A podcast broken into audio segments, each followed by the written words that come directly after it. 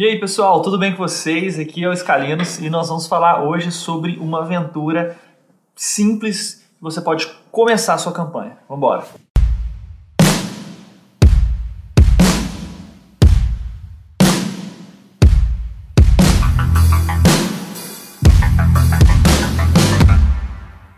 Bom, pessoal, na, na, Dicas de RPG de hoje eu quero falar sobre uma história que a gente criou para jogar com as pessoas que ganharam um sorteio do Double Damage de jogar com a gente, que é chamada de A Noiva de Gollum. Tá? Então é um, um one shot que a gente criou, mas que na verdade ela pode ser usada tanto para começar uma campanha, como no meio da sua campanha sem problema nenhum. Gollum é uma, vi é uma vila que, na verdade, não tem nenhuma característica muito importante para o acontecimento da história. Então dá para você adaptar tranquilamente para as vilas que tiver no seu mundo, se você quiser jogar em Forkland, massa demais. Ou dá para você começar em alguma outra vila que tenha em qualquer sistema.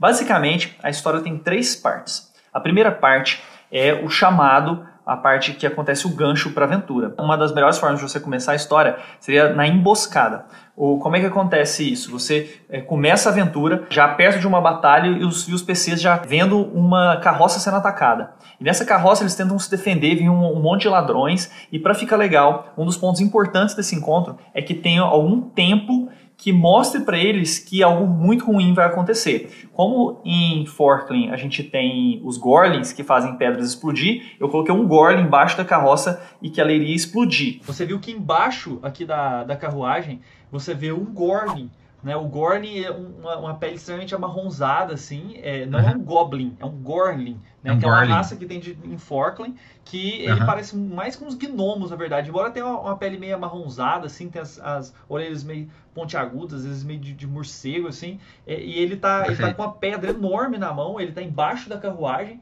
e ele parece estar tá falando com a pedra. Assim, ele tá falando e a pedra tá começando a brilhar. E vocês sabem que Gorls eles têm a capacidade de cantar para as pedras para que elas explodam. Uhum.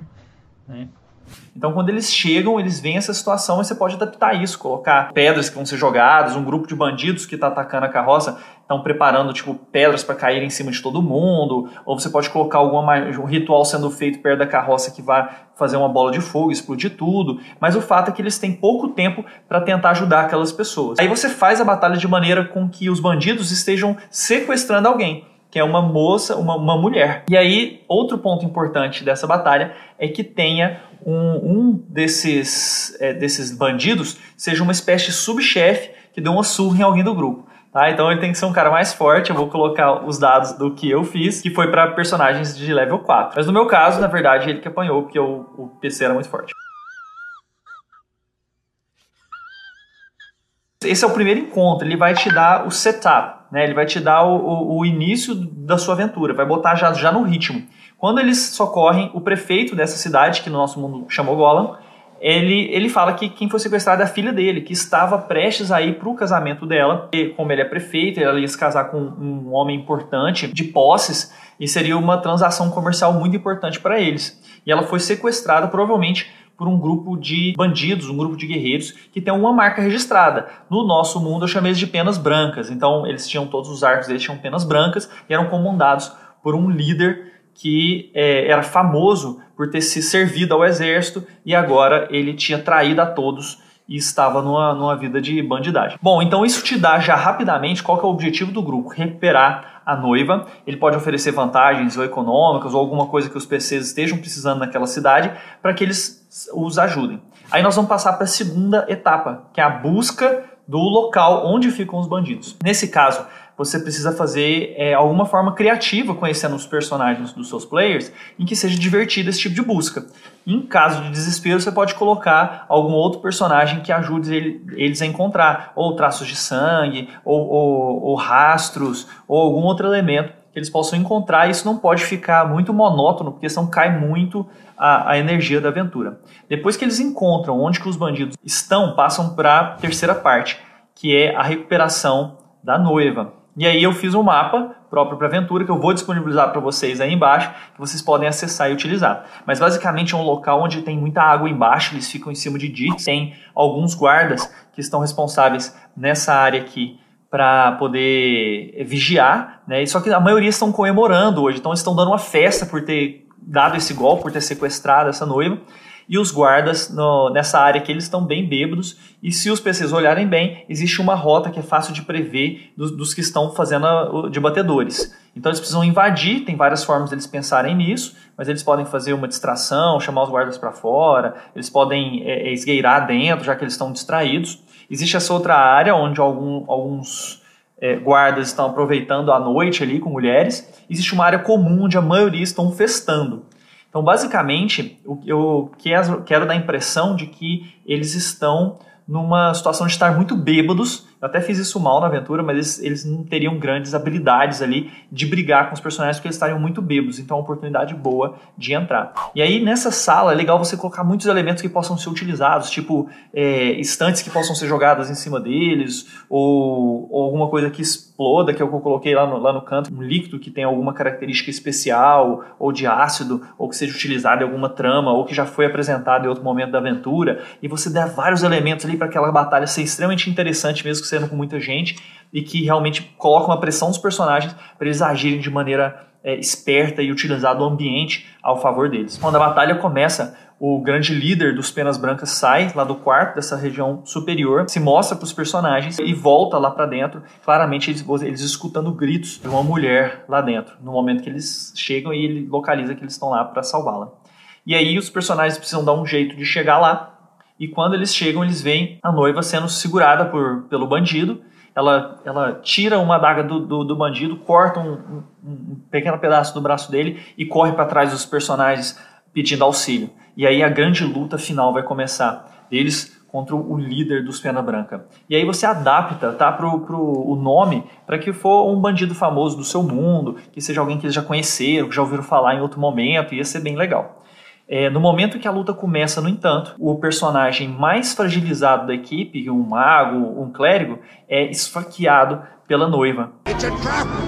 E aí que a grande plot twist acontece, porque a noiva ela tinha conhecido o líder dos Penas Brancas um ano antes, num festival famoso da cidade, tinha se apaixonado e planejado juntos esse golpe de extorquir o pai.